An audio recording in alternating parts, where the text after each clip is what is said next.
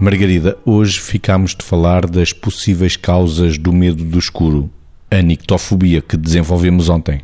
As causas de, do medo do escuro muitas vezes uh, são, são ancestrais, ou seja, são antigas. Uh, na nossa história podemos ter passado por experiências, ou quem tem este tipo de medo, pode ter passado por experiências que sejam uh, basicamente traumáticas, ou seja, que sejam acontecimentos exteriores realmente negativos, vivências negativas, acompanhadas, como já aqui temos clarificado, de representações internas dessas vivências, também elas negativas. E é isto que conduz ao trauma que depois depois pode desencadear esta nictofobia. Podem ser experiências como há, há, há experiências que são muito mais aparentemente inócuas e, portanto, que desencadeiam esta circunstância porque são traumáticas, de, de alguma maneira, até pela representação interna que a pessoa teve delas, como há experiências violentas que podem conduzir a isto. Ou seja, pode haver experiências que vão desde um susto apanhado no escuro até, por exemplo, uma criança, e por acaso estou-me a lembrar de um caso que acompanhei há algum tempo em consultório,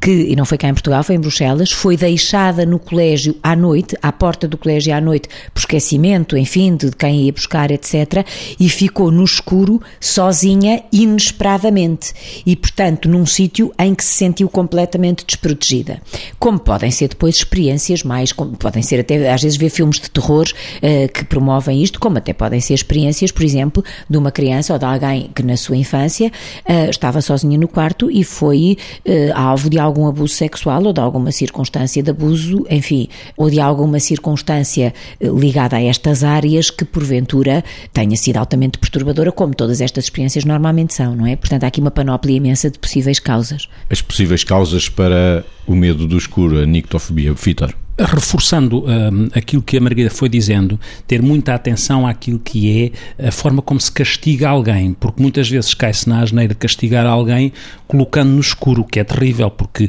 faz com que a criança, às tantas, a criança pode não ter medo do escuro, a criança tem medo é do que acontece no escuro, que é se aparece lá alguma coisa que mete em causa ou coloca em causa o seu instinto de sobrevivência e que é ameaçador, porque nós não nos podemos esquecer que, de alguma maneira, o medo tem a ver também, é evolutivo, porque eh, o que acontece é que nas, nas, as civilizações foram evoluindo também sabendo lidar com aquilo que podia acontecer no, dentro do inesperado e por isso isso era evolutivo, permitia que sobrevivessem. Não devemos abusar deste tipo de coisas, até porque uh, não só os castigos, não, os amigos que às vezes não, não, não, se controlam, os irmãos que às vezes colocam mais medo, sempre ligado ao escuro, até porque quando se fala de filmes, também atenção, porque se evoca os filmes e os fantasmas, tudo coisas que podem acontecer no escuro. E nós não nos podemos esquecer que as crianças ali em idade pré-escolar têm uma capacidade de fantasiar enorme, para o bem e para o mal. E todas as brincadeiras podem envolver eh, ou monstros ou fantasmas, e quando isto se liga ao escuro, que é quando não se controla, é, o risco aumenta e a criança está a aprender a distinguir aquilo que é real daquilo que é fantasia. E, portanto, para ela não é uma coisa estranha poder acontecer algum monstro debaixo da cama, porque entre o real e a fantasia fica difícil definir. E, ao mesmo tempo, já sabe que há coisas más e coisas boas que podem acontecer